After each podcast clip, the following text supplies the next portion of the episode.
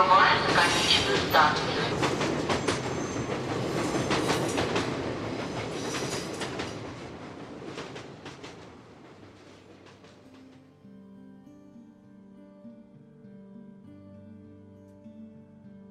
Здравствуйте, уважаемые слушатели! С вами станция «Конечная», подкаст для смертных. Сегодня у нас долгожданный эпизод о смерти в мифологии народов Северной Европы. Очень долго я собирал материал, я объясню почему.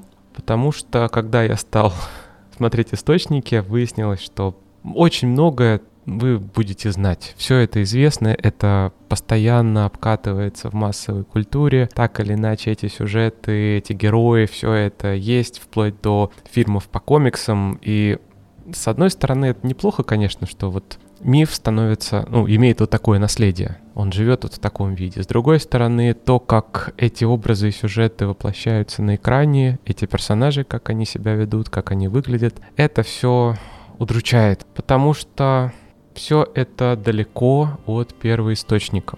А с первоисточником многие из вас тоже знакомы, потому что мифы Северной Европы — это, наверное, вторые по цитируемости и известности после мифов античности. И найти что-то новое для массового слушателя, для массового читателя, для массового зрителя довольно тяжело. Но когда я посмотрел сначала академические источники, потом э, научно-популярные, я понял, что мне придется обратиться к первоисточникам, то есть к самим сагам. И вот там я действительно нашел много-много интересного. И в текстах, и в интерпретации. То есть до нас действительно дошли, опять же, кусочки какие-то. Кусочки очень древних э, текстов, передававшихся в устной традиции.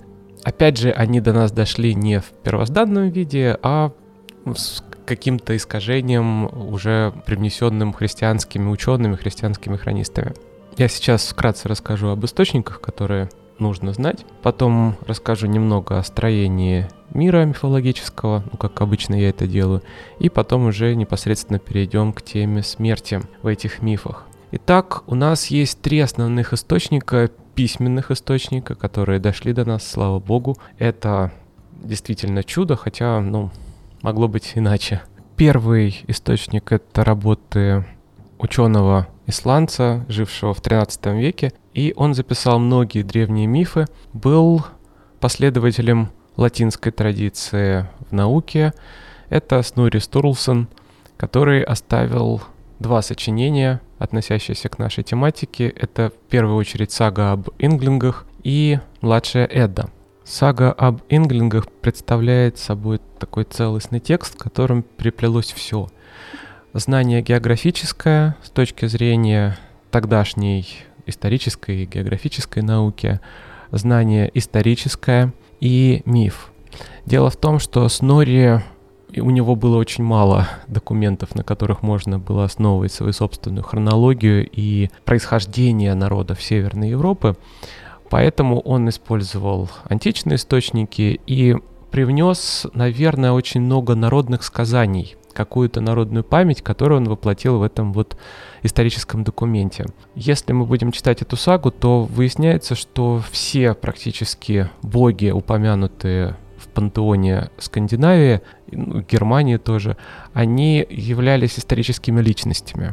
Для Снори это вот такая вот правда. Ну, то есть один был, был Тор, и эти люди, реально жившие, они не были богами, а это были обычные люди, просто оставившие себе настолько грандиозную память, такой след э, в памяти потомков, что они получили божественный статус. Так вот, они не были выходцами из Скандинавии, они пришли откуда-то с юга. И э, то, что Снори называл Большой Швецией или Великой Швецией, это были э, земли скифов вот все города богов, Асгард, Иванахейм, он помещал где-то в районе северного побережья Черного моря. Это Танейс и чуть восточнее. Именно потом Турхиердал искал там, именно там, поселение викингов. По-моему, это было не, не бесследно прошло, что-то он там действительно нашел. Но какого-то огромного города, которого можно было назвать Асгард, обитель, обитель богов, там не было. Тем не менее, Снори утверждал, что Один пришел именно оттуда. И основал, собственно, стал основоположником многих родов конунгов. Сами конунги потом вели свой род именно от Одина. Они говорили, я прямой потомок Одина, там, внук или правнук. И именно так они уже, уже исторические личности именовались в летописях.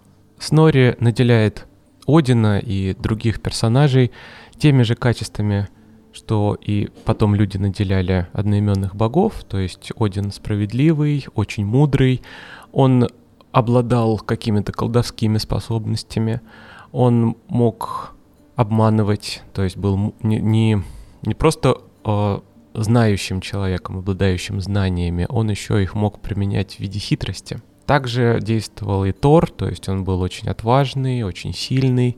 Локи, это все для него были вот такие действительно живые персонажи. И он же составил младшую Эду, или Эду в прозе, или Снорову Эду. Это собрание текстов каких-то, которые он пересказывает. Тексты были переданы ему в устной традиции, и он их очень сильно охристианизировал, если можно так выразиться. То есть он судил о действиях героев, ну, не в, не в комментариях, а в тексте это можно почувствовать его собственное отношение к героям, которые являются язычниками, разумеется, а он был уже, конечно же, христианином. Чувствуется, что все эти э, действия, которые он описывает, он их излагает как будто косвенно, то есть не напрямую.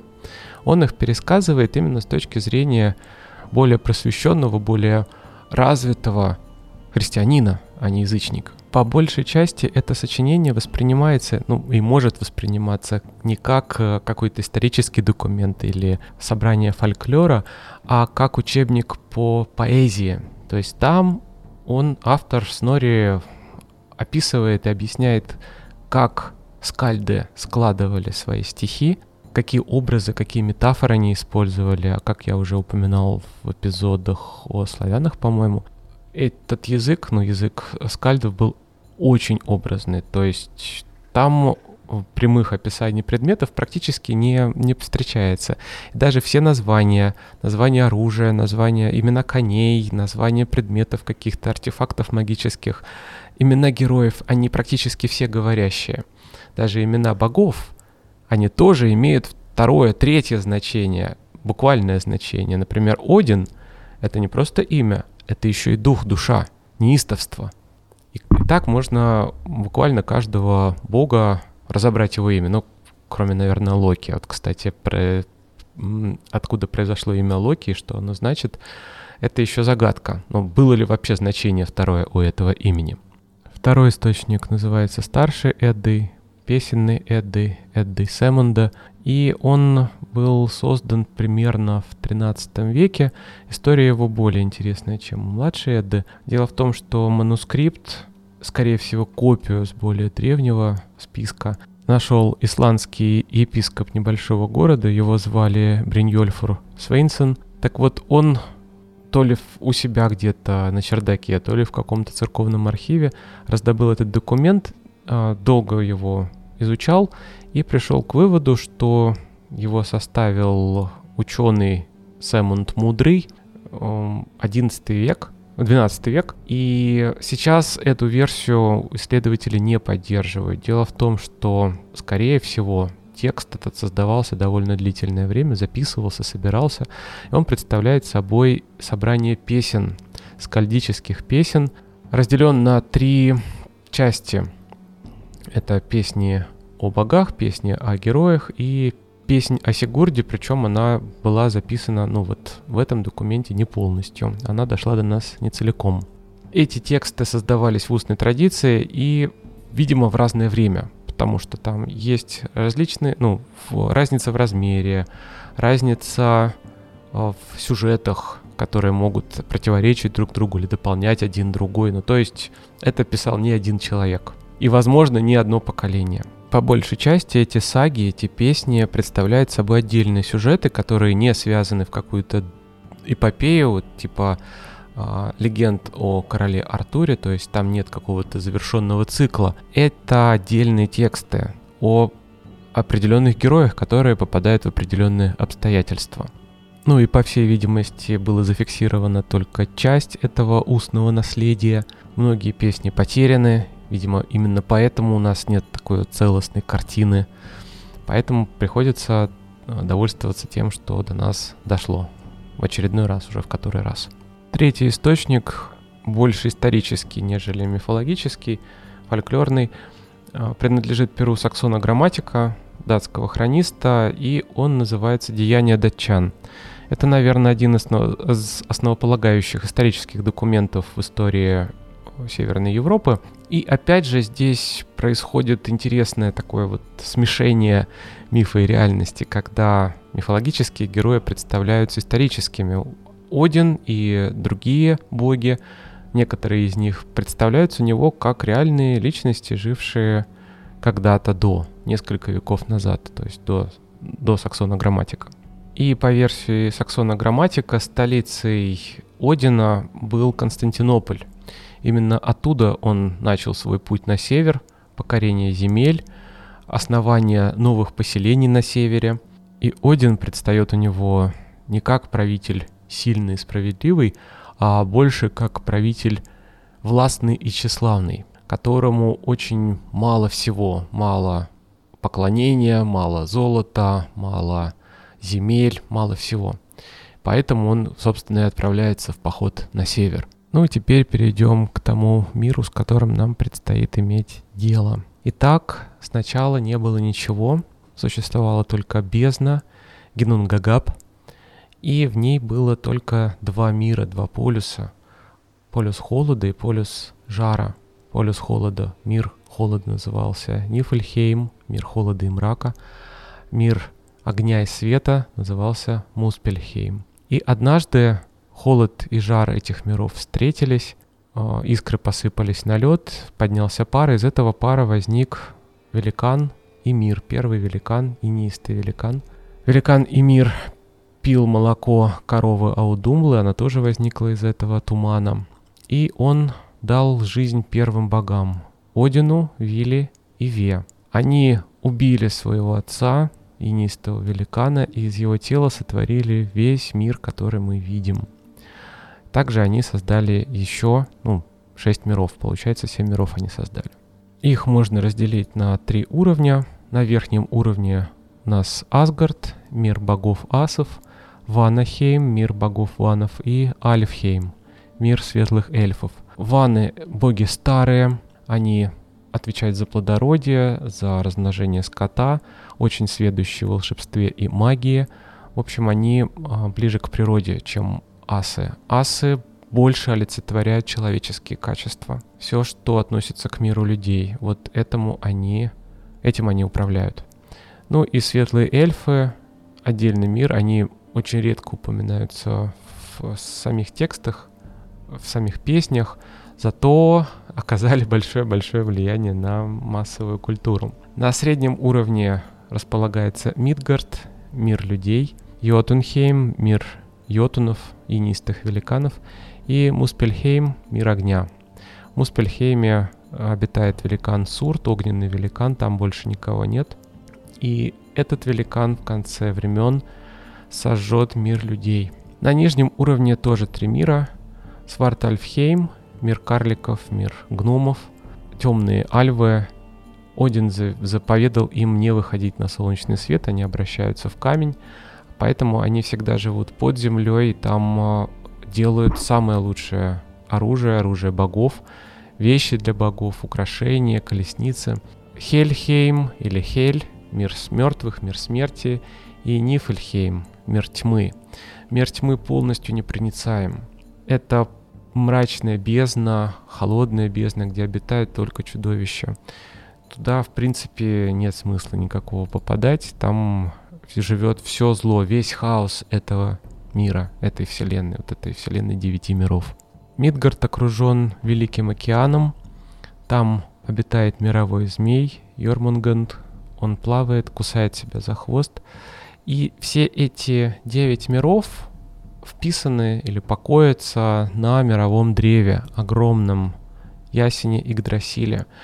Был ли Игдрасиль вот в этой бездне, и на нем эти миры боги создали, или Игдрасиль появился впоследствии, не совсем ясно. Ну вот в одной из песен старшей Эдды упоминается, что были времена, когда Игдрасиль был только семенем. То есть есть какой-то вариант, что это де- дерево росло, росло и развелось вот в такое гигантское нечто. Смертные его видеть не могут, его видеть могут только боги, путешествовать по нему могут боги и э, волшебные создания.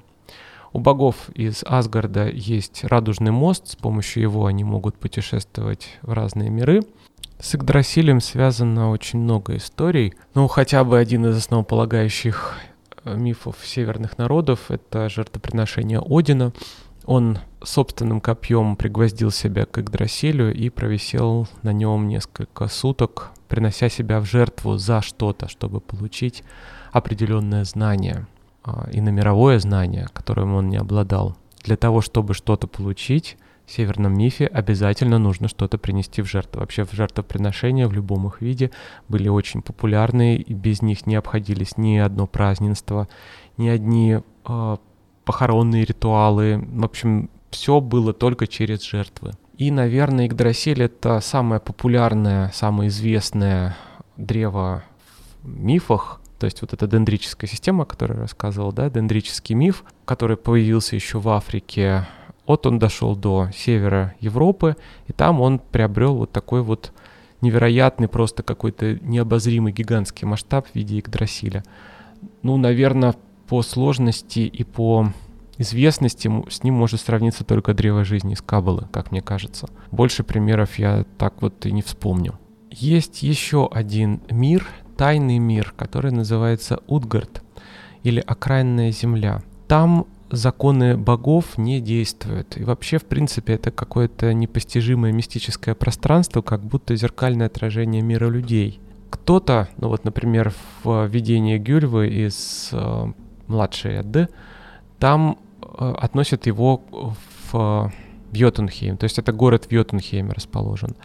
Но вообще-то это какое-то пространство э, мистическое, необъяснимое. Это царство магии, царство потустороннего. Там обитают чудовища, которые проникают в другие миры. Единственным богом, который очень любил посещать Утгард, был Локи, и именно там он нашел мать своих трех чудовищных детей. Вместе с великаншей Ангарбодой, то есть несущей гибель, он породил дочь Хель, волка Фенрира и того самого мирового змея Йормунганда. Какое-то время они существовали вместе, жили вместе, но произошло некое ключевое событие скандинавского мифа, которое называется «Прорицание Вельвы». И здесь мне придется рассказать предысторию, потому что Наверное, без этого не понять, не прочувствовать всю трагедию, весь фатализм скандинавской мифологии и почему смерть здесь играет ключевое значение. Так вот, среди богов был один избранный любимец, бог добра, а, вокруг которого все расцветало, который дарил всем покой, умиротворение и радость. Его звали Бальдер, самый прекрасный из богов. Так вот, однажды Бальдера стали мучить страшные сны. Случилось еще несколько событий, которые были неприятны богам, и Один решил узнать, а в чем причина, почему, что происходит. Он нашел способ, самый, наверное, непростой, он отправился в Хель, в эту пропасть, э, которая потом станет миром мертвых. Там была могила Виолевой, прорицательницы. С помощью своего колдовства, с помощью некромантии Один поднял ее из могилы и заставил отвечать на свои вопросы, заставил ее прорицать. И она говорит, что Бальдур умрет, и у него будет убийца, и убийца известен Одину. И после этого ну, смерть Бальдера станет таким заводным моментом для всего мира, который будет катиться теперь к своему концу, к Рагнарёку, к гибели богов. Все боги умрут, практически все боги умрут, никто не уцелеет. И дальше, что бы боги ни делали, как бы они ни береглись, их судьба уже предрешена. Мать Бальдера, богиня Фрик, решает взять клятву со всех живых существ и растений, что они никогда не повредят ее сыну, что его ничто не может убить. И действительно, все дали такую клятву, кроме Амелы, Фрик посчитала, что Амела слишком слабая и маленькая для того, чтобы навредить ее сыну. Боги стали забавляться на своем ристальном поле, которое называется Тинг. Они стали бросать в Бальдера всякими предметами, камнями, оружием, и ему действительно ничего не могло повредить. Это очень не понравилось Локи, и у него возникла очень плохая мысль, план. Он превратился в женщину, которая пришла в чертог Фрик и стал спрашивать, а чем боги занимаются? Ну и Фрик говорит, они испытывают Бальдера, просто играют, а, потому что ему все равно ничто не может повредить, кроме Амелы, оговаривается Фрик. И эта женщина уходит. Локи берет побег Амелы и вручает ее слепому богу Хёду. Слепой бог берет в руки эту Амелу, бросает в Бальдра и убивает его прутиком Амелы. Это очень важный момент, потому что боги увидели, что они смертны, что бога можно убить, что каждый из них умрет так или иначе. Они уже знают о Рагнарёке, они знают, что они погибнут, но так, чтобы на глазах у всех убили их собрата, сородича, это их, конечно, уже ужаснуло. Это было полбеды, потому что Бальдер пал не в бою. Он погиб с позором, случайной смертью, поэтому ему нужно было отправляться в Хель по закону, который установил сам Один. Он ничего не смог сделать, и Бальдер действительно ушел в Хель. Другой сын Одина, Хермот, по просьбе матери поскакал в Хель для того, чтобы попробовать договориться и заплатить какой-то выкуп за Бальдра и вернуть его обратно. Сама Хель встретила его и сказала, что отпустит Бальдра, если только все живые существа будут оплакивать его. Хермот вернулся к богам, сообщил эту новость, и действительно все живые существа стали оплакивать Бальдра, кроме одной великанши. Великанши по имени Тек, которая сказала, что ей все равно, жив Бальдер или нет, а ее слезы будут сухими. Как ни странно, это ожидаемо. Этой великаншей Тек был сам Локи, который опять превратился и притворился другим. Так он совершил самое большое преступление, за которое потом поплатился. Боги после того, как они узнали, что Локи притворился и таким образом решил судьбу Бальдра, схватили его, его сыновей, а, убили один, заставили одного сына убить другого на глазах у своего отца. Кишками одного из сыновей они привязали Локи к огромному камню, закопали этот камень и поместили его под землю.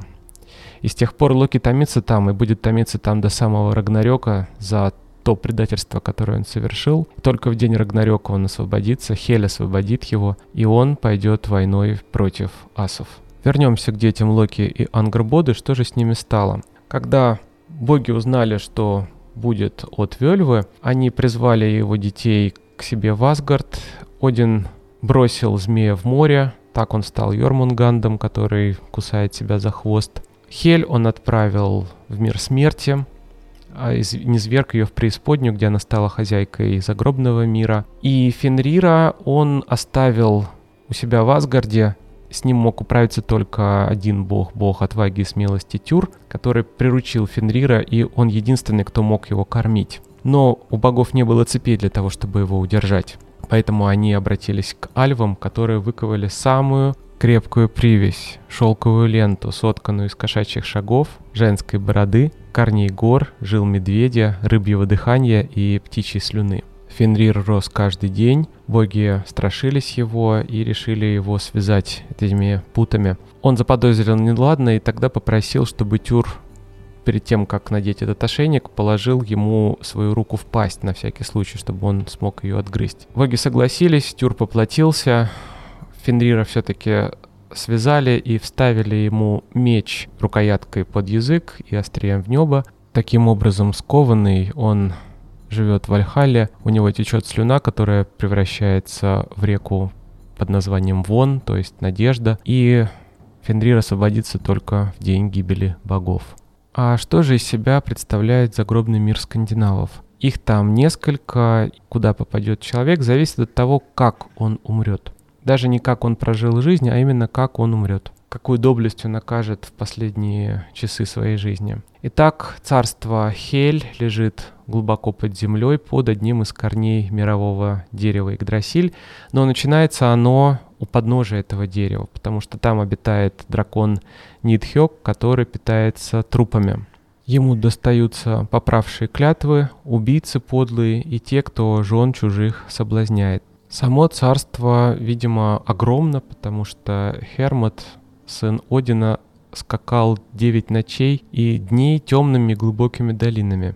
На десятые сутки ему путь преградила река Гьоль, то есть шумная. Мост через реку был выстлан золотом и охраняла его дева по имени Модгуд. По всей видимости, золото у скандинавов было символом потустороннего мира, одним из символов, потому что оно имеет иноземную природу и народную природу. В нашем мире оно появляется не просто так, его нужно выкапывать из земли, то есть добывать буквально а, из Хельхельма. Или а, его можно встретить а, в Асгарде, потому что в Вальгале золотом также устланы полы. Модгут служит еще и огромный пес Гарм. Он своим воем возвестит о начале Рагнарёка.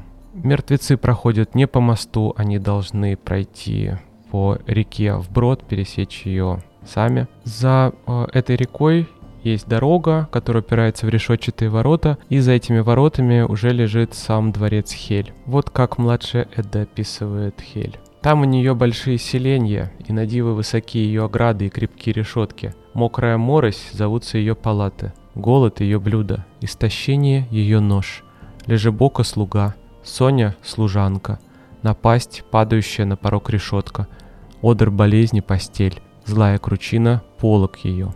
Как выглядит сама Хель? Она исполинского роста, крупнее большинства великанов. Одна половина ее тела черно-синяя, другая мертвенно-бледная, поэтому иногда ее называют сине-белый хель. По другим версиям, левая половина ее лица красная, правая сине-черная. Или выше пояса она выглядела как живая женщина, а ее бедра и ноги были от разлагающегося трупа. Хель также выступит против богов в Рагнарёк. Она собирает мертвецов у себя не просто так, потому что они также будут участвовать в битве на стороне сил тьмы. И отправятся они в Рагнарёк на корабле. Он называется Нагльфар и построен из ногтей мертвецов.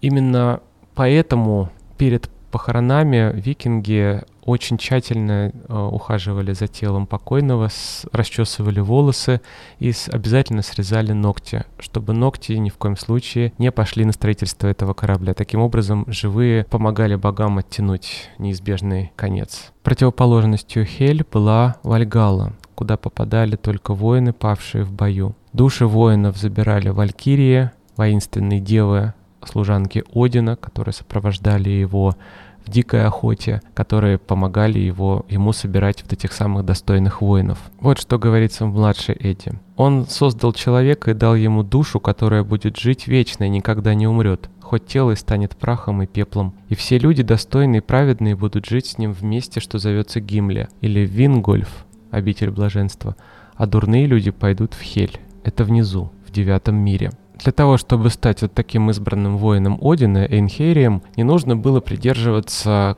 каких-то особых э, моральных законов, то есть соблюдать определенные правила. Хотя они, разумеется, существовали, и в младшей Эдди об этом говорится четко. Там есть перечисление того, как нужно жить жизнь правильно, как нужно поддерживать отношения с близкими, как нужно ухаживать за собой и так далее. Но Один не, сам Один к этим воинам не выдвигает никаких требований, кроме одного. Они должны быть, безусловно, отважными. Они должны обязательно умереть именно в битве. И с другой стороны, со стороны смертных, на них возложен огромный моральный долг – безусловный моральный долг, который они должны исполнить.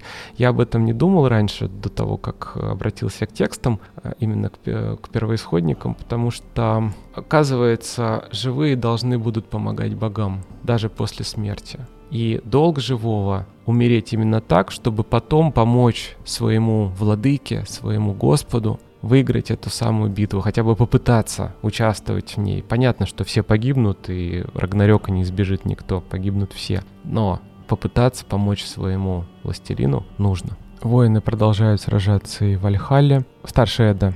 Эйнхерии все рубятся вечно в чертоге у Одина. В схватке вступают, окончив сражение, мирно пируют. Также известно количество этих воинов. Пять сотен дверей и 40 еще в Вальгале, верно. 800 воинов выйдут из каждой для схватки с волком. Получается, что в Вальгале помещается 432 тысячи человек. Вальхалла — это огромные чертоги, они э, расположены непосредственно в чертоге Одина, Гладсхейме, и при ее строительстве в качестве стропил применялись копья, крыша покрыта щитами, на скамьях лежат доспехи. Крыша Вальгалы используется как пастбище для козы Хейдрун, и вместо молока она дает сверкающий мед. Здесь же живет олень Эйктюрнир, он объедает листву Игдрасиля, и с его рогов скатывается влага, которая дает начало всем земным рекам. В Альхалу также попадает э, с каждым энхерием то, что кладут на его погребальный костер, и то, что он сам закопал при жизни, потому что Один заповедал, каждый мог, может пользоваться тем, что он сам закопал землю. Закапывая клад, скандинав мог воспользоваться им хоть земной, хоть загробной жизни. И именно это привело к тому, что в Скандинавии невероятное количество кладов. До сих пор их находят, до сих пор находят клады викингов и более ранние даже клады. Если говорить о погребальных курганах, об этом я расскажу в следующем эпизоде. Там вообще история веселая, потому что огромное количество курганов расположено на севере Европы. Они видны на ландшафте, они видны на спутниковой съемке. То есть то, что еще цело, а скорее всего там не все курганы еще вскрыты, это все набито буквально, если не драгоценностями, то точно исторически ценными вещами.